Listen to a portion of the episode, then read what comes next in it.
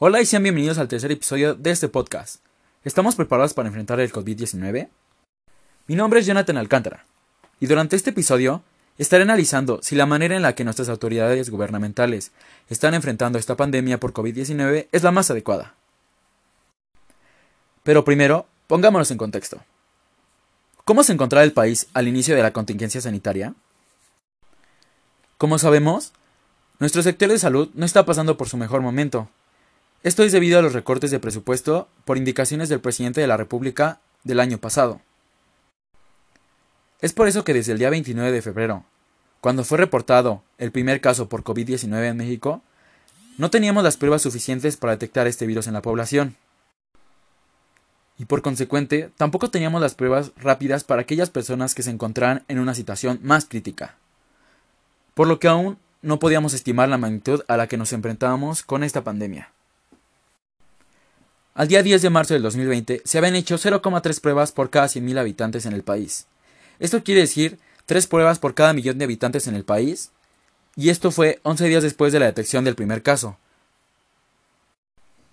Esto fue algo que lamentaríamos días después debido al efecto que causaría. El Gobierno de México, en coordinación con la Secretaría de Salud, han implementado una serie de medidas para prevenir y controlar los contagios en el país entre las cuales incluyen las siguientes. La extensión del periodo vacacional estudiantil, la Jornada Nacional de Sana Distancia y el plan de auxilio a la población civil en casos de desastre. De un total de las tres fases epidemiológicas identificadas por las autoridades sanitarias, estas varían según el grado de transmisión de la enfermedad. El 24 de marzo se decretó la fase 2 que comprende primordialmente la suspensión de ciertas actividades económicas, la restricción de congregaciones masivas y la recomendación de resguardo domiciliario a la población en general. El 26 de marzo del 2020, el presidente de la República, Andrés Manuel López Obrador, reveló lo que le dijo al G20. Debemos de garantizar que los países ricos no puedan tomar el control de los suministros médicos del mundo. El día 27 de marzo del 2020, el gobierno federal compró 5.000 ventiladores de China, mientras que el gobierno se prepara para la fase 3 de la pandemia. El día 30 de marzo del 2020 se declaró una emergencia sanitaria por causa de fuerza mayor, como consecuencia de la evolución de casos confirmados y muerte por la enfermedad en el país COVID-19, lo cual dio lugar a la ejecución de acciones adicionales para su prevención y control.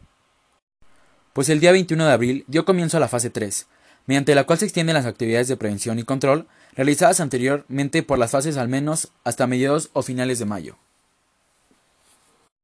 Como sabemos, este virus tiene una capacidad de contagio demasiado rápida, y en cuestión de semanas puede pasar de haber cientos de contagios a haber miles de contagios. Esto provocaría un colapso en el sistema hospitalario, pues este se podría saturar a un grado lamentable.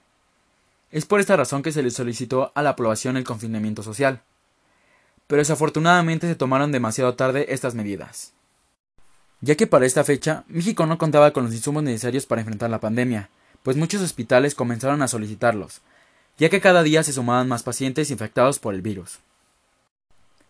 Incluso se hicieron virales algunos videos de médicos que tuvieron que comprar su propio bolsillo, cubrebocas, guantes desinfectantes, etc. En la madrugada del 31 de marzo del 2020, Llegaron al Aeropuerto Internacional de la Ciudad de México 50.000 kits de prueba, 100.000 máscaras y 5.000 ventiladores. Estos fueron donados por Jack Ma y la Fundación Alibaba de China. Como nos podemos dar cuenta, el país tomó las medidas de confinamiento social un poco tarde, ya que se agotaron rápidamente los recursos para atender a las personas que habían contraído este virus. La demanda de insumos de los distintos países y la limitación como medidas de preventivas de vuelos a todos los países hizo que se retrasaran los pedidos que solicitó el gobierno de México hasta un mes. Después de esas fechas, se han podido controlar la pandemia en el país, ya que el presidente López Obrador anunció que las Fuerzas Armadas tienen 1.738 médicos, 1.727 enfermeras, 100 ambulancias de terapia intensiva y 400 ambulancias para el transporte. El ejército también sumó 5 hospitales de alta especialidad, 36 hospitales de segundo nivel y 272 hospitales de primer nivel, con 282 brigadas de salud en todo el país. Otra medida que se tomó para enfrentar la fase 3 de esta pandemia es hacer un convenio con los hospitales privados para atender los pacientes que no tengan un lugar en un hospital público. Además de que se convirtieron algunos hospitales públicos en exclusivos para tratar pacientes con COVID-19, tales como IMSS, ISTE, etc. Desde el día 6 de marzo del 2020, el doctor Hugo López Gatel, que también es subsecretario de la Secretaría de Salud, está llevando a cabo una conferencia de prensa diaria, donde él y diversas secretarías de salud están dando información y explicaciones sobre las estrategias y decisiones oficiales del país. Además, para mantener la información actualizada cada día, y así tener a toda la población informada del país. Sin más que decir, nos vemos en otro episodio para seguir analizando todo lo relacionado con esta pandemia.